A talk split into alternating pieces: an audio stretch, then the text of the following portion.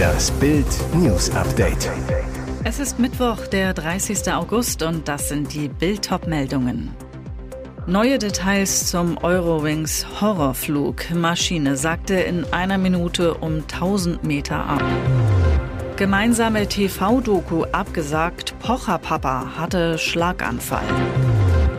Super Mario, Harry Potter, Oppenheimer, Barbie zeigt es allen.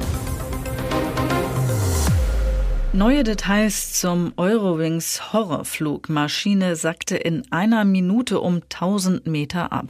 Morgens war der Eurowings-Flug in Hamburg gestartet, an Bord 174 Passagiere. Unter ihnen war auch Gregor Stegen. Die Anreise wurde zum harten Erlebnis.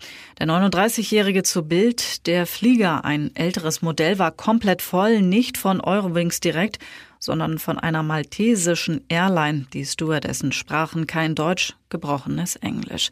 Dann gerät der Airbus in schweres Wetter. Wir sollten eigentlich um 10.30 Uhr landen, waren aber um 10.45 Uhr noch in der Luft.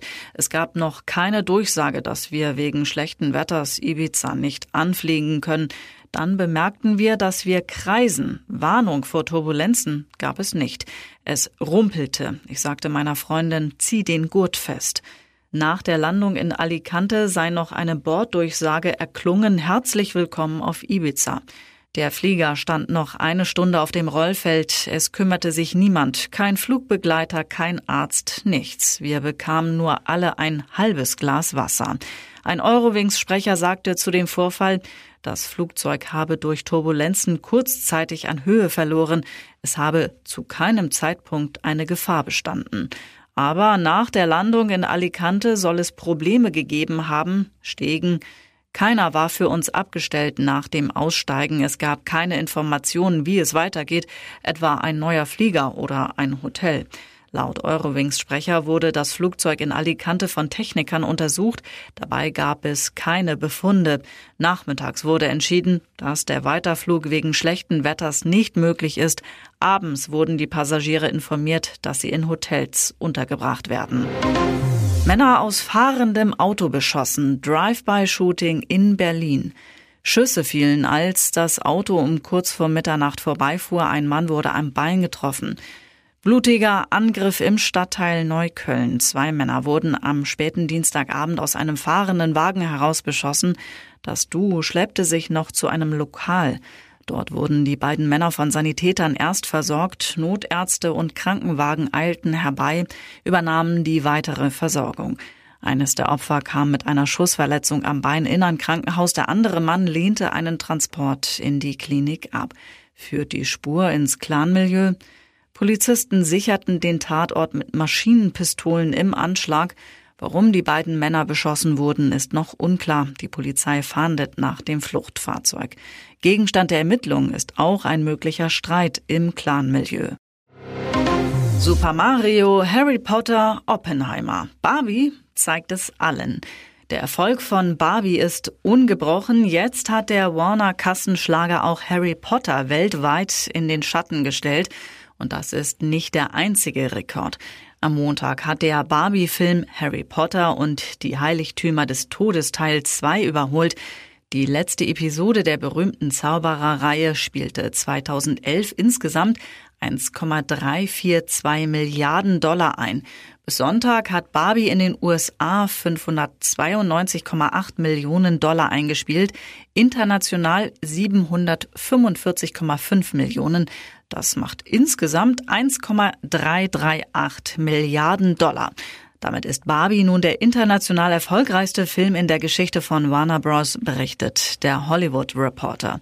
Und der nächste Meilenstein ist bereits in Sicht. Barbie wird voraussichtlich am Mittwoch oder Donnerstag dieser Woche als 13. Film in der Geschichte die 600 Millionen Dollar Marke in den USA knacken.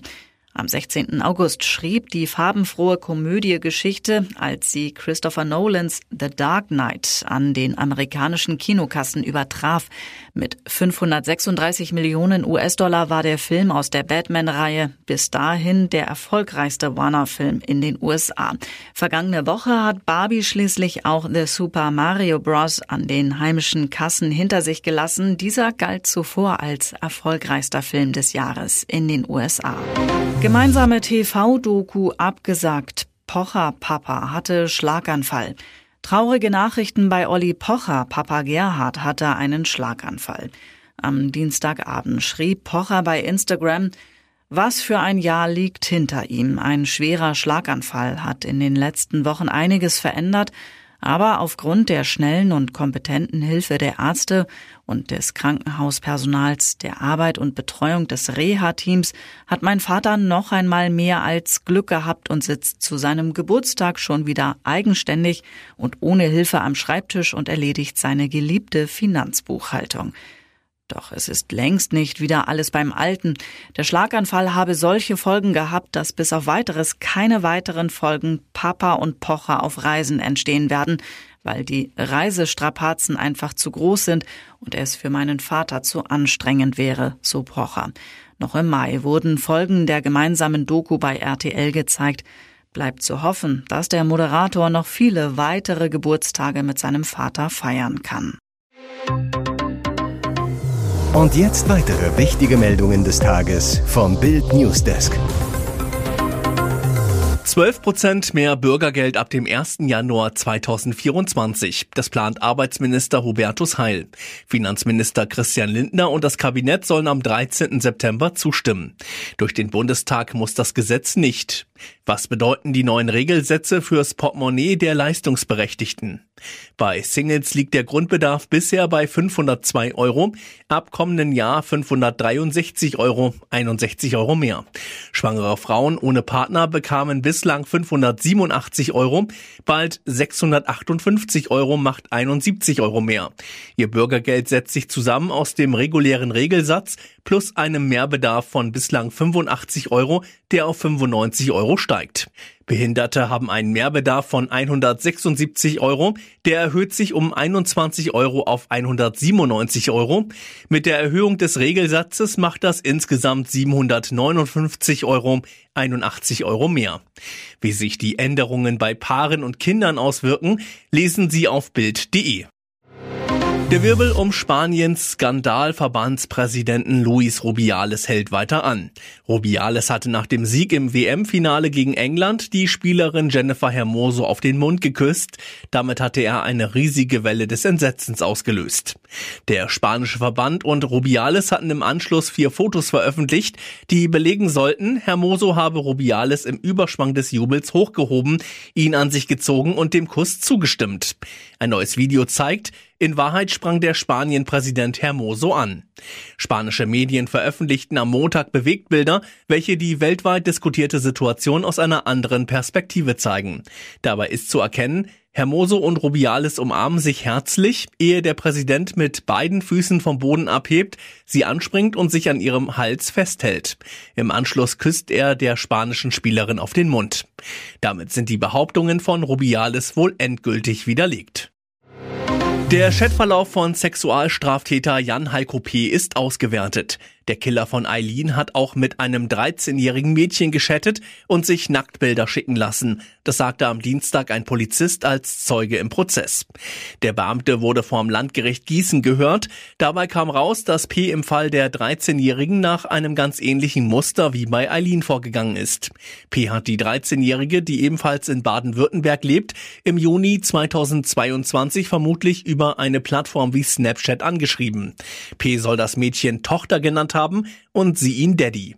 Dann wird es widerlich. Der Angeklagte soll der 13-Jährigen mehrere Penisbilder und eine Art Bewerbungsbogen übersandt haben, in dem das Mädchen neben Namen, Körpergröße und Gewicht auch ihre BH-Körbchengröße angeben sollte, ob sie rasiert sei, welche Neigung sie habe und ob sie Sexspielzeug besitze.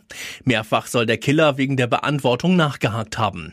Das Mädchen soll nicht nur den Fragebogen beantwortet haben, sondern auf seine Aufforderung auch Nacktfotos von sich geschickt haben.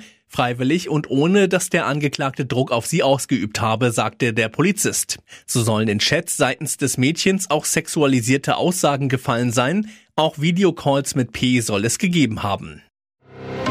Klimakaoten schikanieren seit Tagen die Münchner mit ihren Straßenblockaden. Jetzt warnt Münchens Polizeipräsident Thomas Hampel die Aktivisten vor längerer Präventivhaft. Als Ultima Ratio bleibt der Münchner Polizei nichts anderes übrig, als Gewahrsamnahme von Personen zu beantragen. Denn seit Donnerstag gab es im Zuständigkeitsbereich des Polizeipräsidiums München 41 Aktionen durch Mitglieder der letzten Generation. Dabei kam es laut Polizei zu über 200 Fällen der Nötigung von mehreren hundert Autos Autofahrern. Täglich sind weit über 200 Beamte ausschließlich für die Betreuung der unangemeldeten und durch die Landeshauptstadt München untersagten Versammlungsform der letzten Generation im Einsatz. Diese Einsatzkräfte fehlen zwangsläufig bei der Bearbeitung anderer Fälle bzw. stehen nicht für andere Aufgaben zur Verfügung, welche die Aufrechterhaltung der Sicherheit und Ordnung einer Millionenstadt tagtäglich fordern, erklärt Polizeipräsident Hampel. Jahrelang hat sich die Einführung des elektronischen Rezeptes in Deutschland immer wieder verzögert. Seit Herbst 2022 ist es da, aber nur wenige Arztpraxen nutzen es. Laut der Bundesvereinigung Deutscher Apothekerverbände wurden bis Mitte des Jahres nur rund 2,5 Millionen E-Rezepte in den Apotheken eingelöst, weniger als ein Prozent der gesamten Verordnungen. Dabei können Patienten ihr Rezept seit dem 1. Juli rein theoretisch sogar über ihre elektronische Krankenkarte direkt in der Apotheke einlösen. Die Betriebskrankenkasse VBU bestätigt die schleppende Nutzung durch die Ärzte. Unter den insgesamt rund 3,4 Millionen seit Anfang des Jahres bei der Krankenkasse eingegangenen Rezepten waren bis Mitte August nur rund 15.000 elektronische Rezepte. In Deutschland werden jährlich rund 470 Millionen Papierrezepte gedruckt, eine Masse an Papier, die sich vermeiden ließe.